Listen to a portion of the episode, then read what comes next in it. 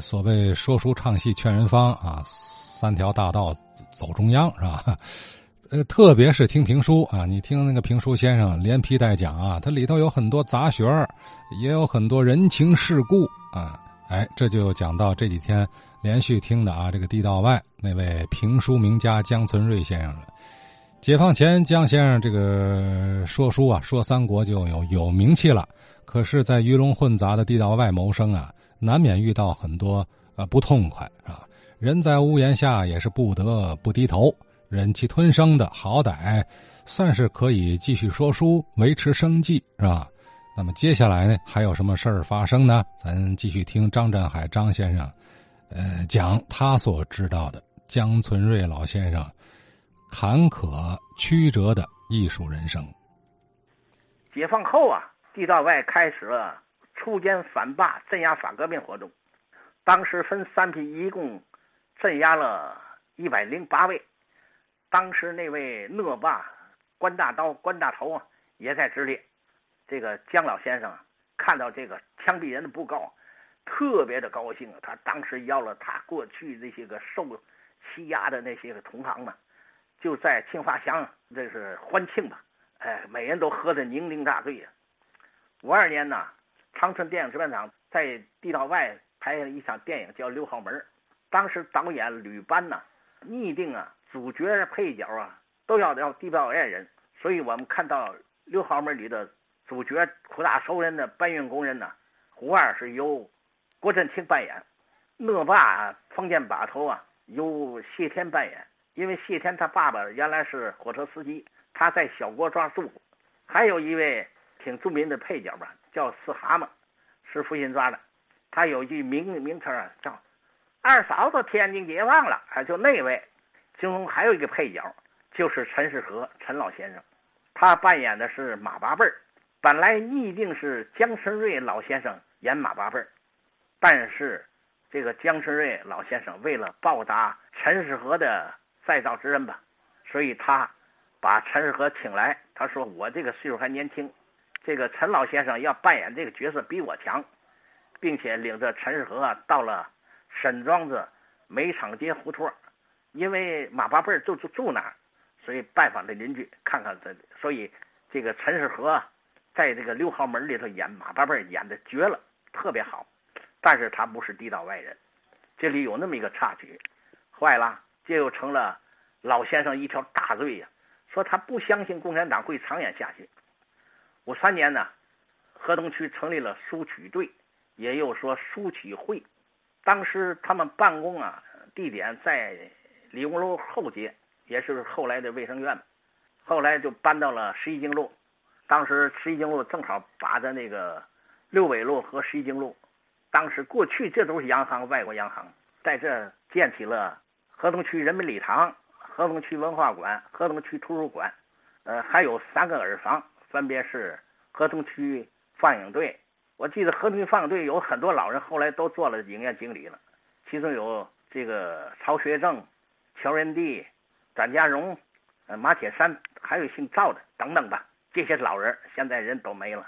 另外还有一个耳房，就是河东前进京剧社京剧团当时那个李玉书啊，什么张国栋啊、周铁豪都在那儿。另外还有一个房间，那就是河东书曲队在那地方。当时老先生任会长啊，当时成员我记得有啊，大直沽的金工书书厂的崔连生先生。有汤家口大华书厂的田兆奇先生，有大王庄北昌路书厂的赵金铎是叫什么？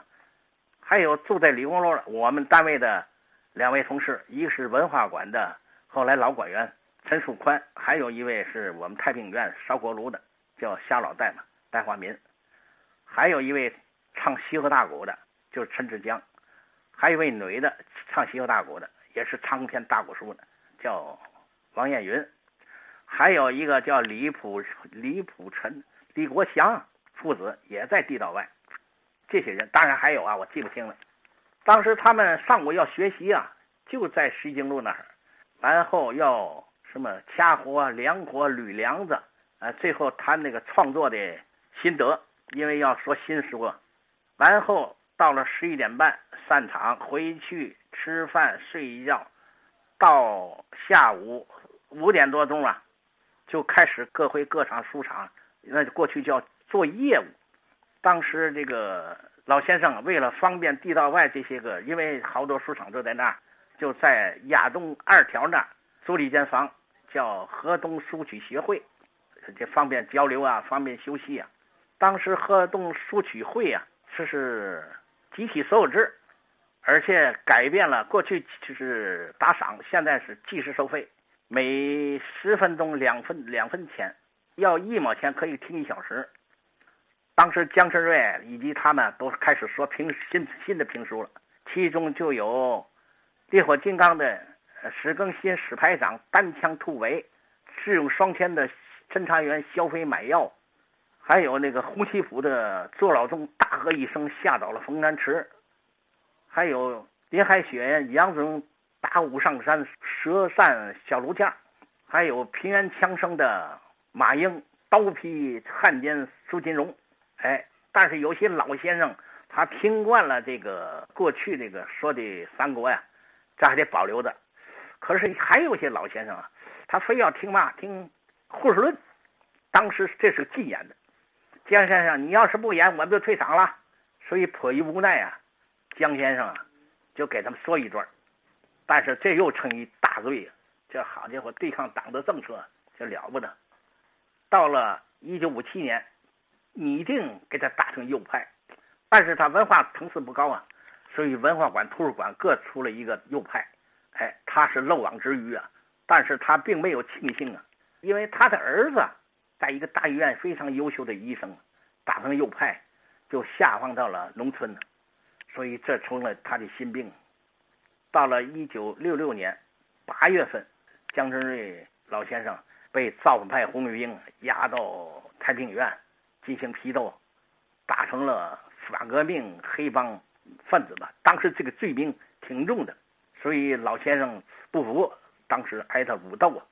当时老先生身心受到了极大的创伤的。不久他就到了制针厂，当时人家一看这个老头改造了，谁也不理他。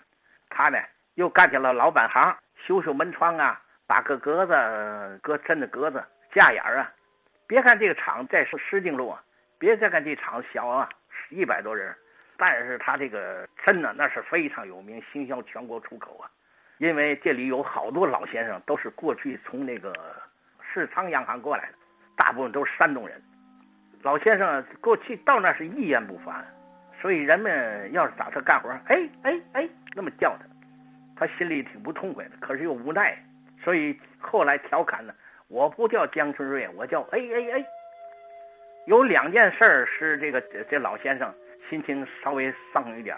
一件事是一个女职工抱着一个孩子，又哭又闹啊，发着高烧，她向厂里请假，要求到大医院去看病，因为跑了好几个医院。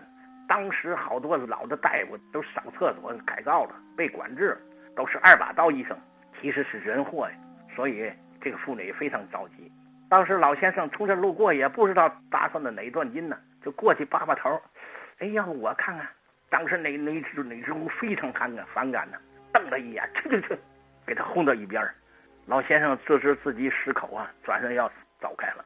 当时这个厂里有一个女职工工会干部，哎，他叫张富荣啊，他是我的邻居，他一把拽住了，老老姜头，你不行，给看看吧，听说你医术挺高的。当时老先生非常激动啊，手足无措，赶紧把手擦擦。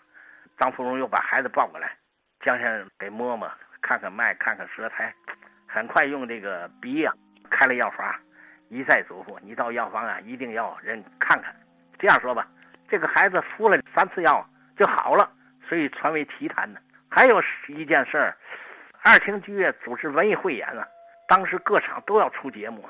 这个小厂他没有什么人才呀，哎，这时候姜先生自报奋勇，自毛遂自荐，他说不行，我给来个来段评书吧。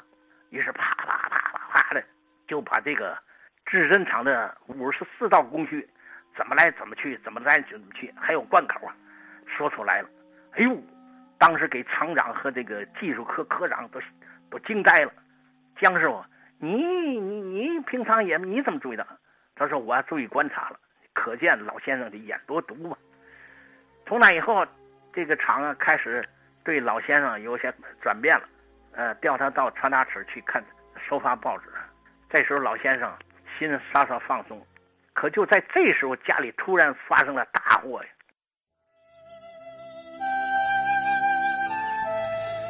哎呀，又是大祸哈，大祸临头。呃，姜老爷子这真是命运多舛啊！什么事儿呢？咱明天继续听张振海张先生往下讲。呃，江存瑞先生啊，现如今留下的音频、视频资料也有啊，但是比较零碎啊，不全，这可能会是很多评书迷特别遗憾的事儿哈。呃，如果还有老先生或者是听友，您现场听过，或者说是对江存瑞先生有更多了解，哎，希望您啊也来聊一聊啊。电话幺六六零二六七五三三一。